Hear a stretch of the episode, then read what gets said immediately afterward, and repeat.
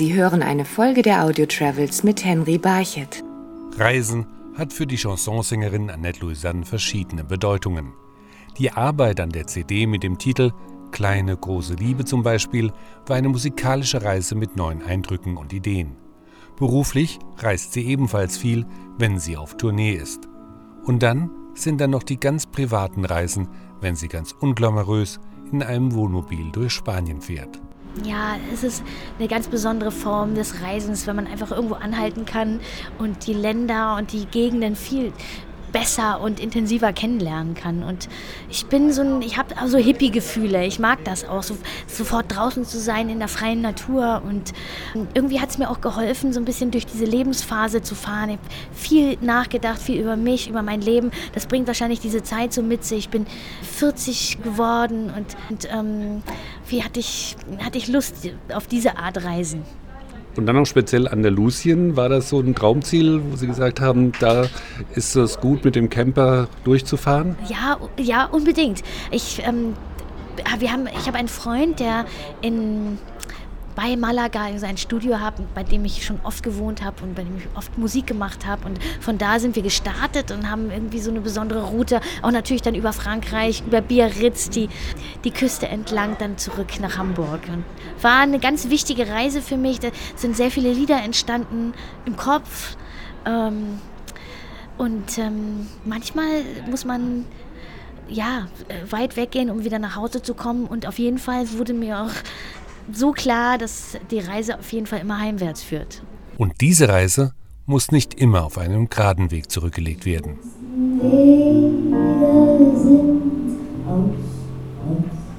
Für Annette Lausanne ist ab und zu der beste Weg, um zu sich selbst zu finden, der besungene Holzweg.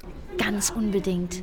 Für mich mir ist in den letzten Jahren wirklich viel über mich klar geworden. Ich habe viel, vieles von mir, von dem ich, das ich so in Frage gestellt habe, auch angenommen für mich selbst, eine gewisse Selbstfreundlichkeit, die wichtig ist. Bei allem, was man so, so gemacht hat und erlebt hat, egal ob es positiv oder negativ war, das hat mich hierher geführt und das ist irgendwie wichtig. Es kann nicht nur Hochs geben, es gibt auch Tiefs und ich habe aus meinen Fehlern immer am meisten gelernt. Es ist nun mal so, der Mensch ist so. Äh, man, man merkt sich irgendwie Negatives so viel mehr und aber das ist vielleicht auch wichtig. Man muss damit arbeiten, um sich so aufzurütteln. Und für mich als Künstler ist es natürlich so, ich darf nicht zu satt sein sein. Ich brauche eine gewisse Sehnsucht. Ich brauche auch Zweifel. Und ähm, die, die, die, die motivieren mich. Und, äh, die sind ganz wichtig. Das heißt, das war also nicht nur eine Reise zu sich selbst, sondern auch eine Reise zur künstlerischen Weiterentwicklung. Ganz, ganz unbedingt. Also immer nur im Scheinwerferlicht zu stehen, ähm, das ist auch ein surreales Leben. Und ich singe ja über Menschen äh, und ich muss das Leben auch leben. Ich kann nicht in so einem goldenen Käfig sitzen. Das, ähm, das, ist so wenig inspirierend. Da wird man auch ein bisschen verrückt. Das tut einem nicht gut.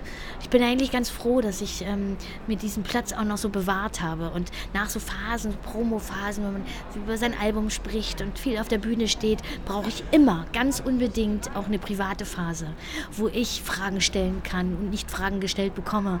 Und ähm, wo ich einfach wieder lerne und wachse. Das heißt, auf ihrer Tour wird man diese Erlebnisse, diese gereifte Annette Louisanne dann auch erleben können. Das heißt, man hat so ein bisschen auch an ihrer Lebensentwicklung teil. Naja, also ja, klar, sicherlich. Ich kann natürlich das nicht, nicht wirklich hundertprozentig sagen, wie ich auf Menschen wirke, aber ich habe ja, ich, mittlerweile bin ich mit allem versöhnt, auch so, die, ich bin so oft früher unterschätzt worden, auch allein schon durch meine Optik und, und so. Ich habe das Gefühl, so ein paar Sachen habe ich wirklich abgestriffen und äh, ähm, mich so frei davon gemacht. Und ich habe immer versucht, ähm, besser zu werden in dem, was ich mache.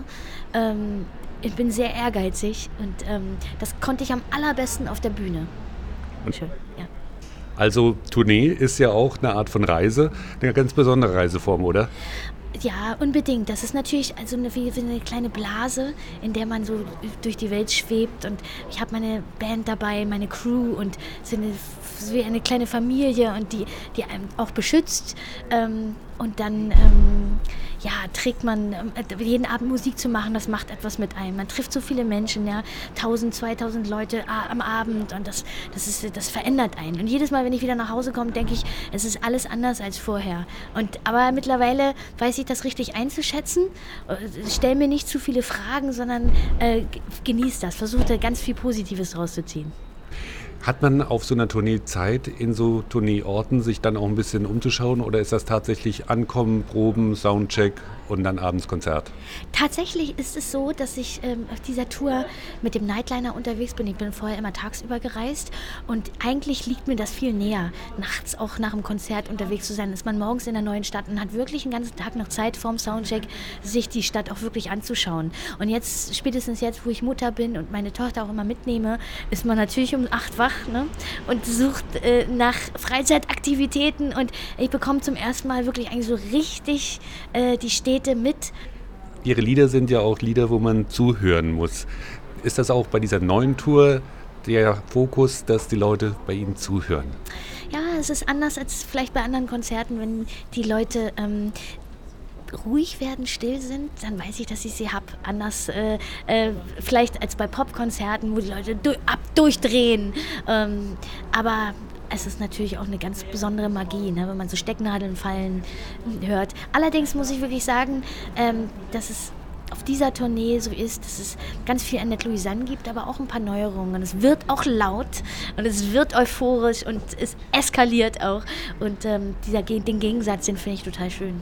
Die schönsten Wege sind Holz. Sie hörten eine Folge der Audio Travels mit Henry Barchet. Die Episoden der Audio Travels sind auf iHeartRadio, Spotify, iTunes, Radio Public und mehr als 20 weiteren Streaming-Plattformen zu hören. Im